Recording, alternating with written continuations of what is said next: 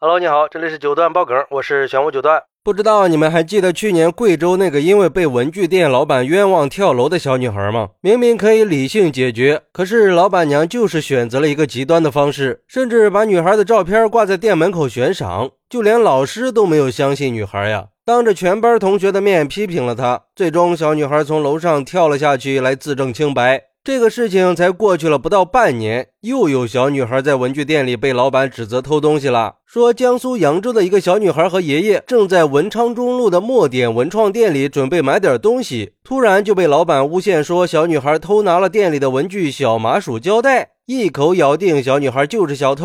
小女孩委屈的哭着跟老板说自己没有拿，可是老板并不相信呀，还用手指着孩子大声的喊：“怎么没有拿呀？我监控都拍到了。”面对老板的控诉，女孩在店里也当众掏了口袋。旁边看热闹的一个老太太也摸了女孩的口袋，但是小女孩身上并没有老板说的胶带。可老板还是不依不饶的认定就是女孩拿走了胶带呀，并且大声的呵斥女孩和爷爷。好在女孩的爷爷一直坚定的站在孙女这边，一直在重复：“我相信自己家的小孩。”这时候，店里的店员也加入进来，指责女孩的爷爷说：“你作为长辈，小孩是不能这样教育的。”很明显，他们是已经认定了小女孩就一定偷了东西，就包括路人都不相信女孩和爷爷的话，因为店老板手里的监控确实显示小女孩的手里拿了一卷胶带。最后，老板威胁女孩和爷爷说，再不拿出来就要报警了。但是爷爷还是相信自己家孩子呀，愿意让警察来证明清白。之后，警察来了，把店里的监控看完以后，证明了孩子确实是无辜的。监控显示，小女孩只是拿着胶带看了一下就放回去了。而老板手机上的监控刚好把整件事情给分成了两段老板只看了前一段，小女孩手里拿着胶带，并没有看后边女孩把东西放回货架，就认定女孩偷了东西。关键是还原了事情真相以后，老板还不以为然，觉得既然是误会，那就算了吧，也没有给小女孩道歉。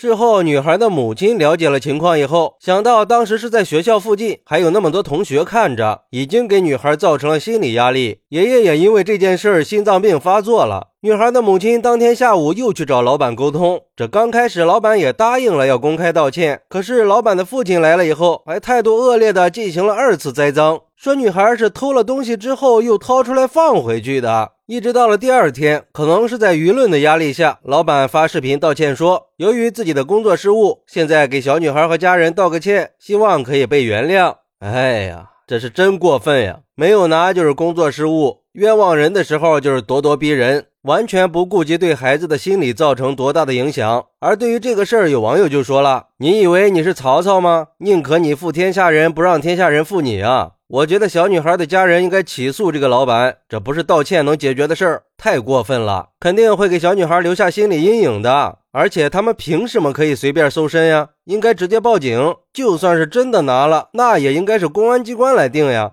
如果是冤枉的，甚至是诽谤的话，一定要让老板赔偿名誉损失费，不是说讹他的钱，而是说通过这种方式让孩子知道他是被冤枉的，让孩子不会在心里留下阴影。也是对老板随便冤枉一个小孩偷东西的代价，不要再出现第二个莎莎文具了。不过也有网友说，我开超市这么多年，碰到过类似的家长特别多。抓到小孩偷东西以后，跟家长说，大部分的家长都是特别激动，说自己家的小孩不可能偷东西，他们永远都觉得自己的小孩是个好小孩。但是事实往往跟他们想的不一样啊！现在小孩偷东西的特别多。这叫什么话呀？冤枉就是冤枉了，做错事儿不可怕，可怕的是死不认错呀！错了就得认，还是希望老板能够诚恳的道歉。这可不是误会那么简单的，不是一句轻飘飘的对不起就算道歉了。你得让所有人都知道，你冤枉了人家小姑娘，小姑娘不应该受到别人的误解和怀疑。那个贵州女孩的事儿已经是个惨痛的教训了。有时候，大人的一个错误给孩子带来的那可能就是毁灭性的打击啊！不要再让孩子们跳楼来自证清白了。搜身、逼迫、报警，这已经可以严重影响一个孩子的心理健康了。我不敢想象，如果这个爷爷没有在身边，这个小女孩会怎么办呢？如果当时女孩的爷爷没有坚定的维护她。如果当时没有马上找到证据证明清白呢？如果学校的同学已经孤立她了，或者说女孩的承受能力再差一点，都会发生什么呢？那肯定是不堪设想的呀。反正如果我是女孩的家长，我一定会死磕到底，捍卫我们自己的合法权益。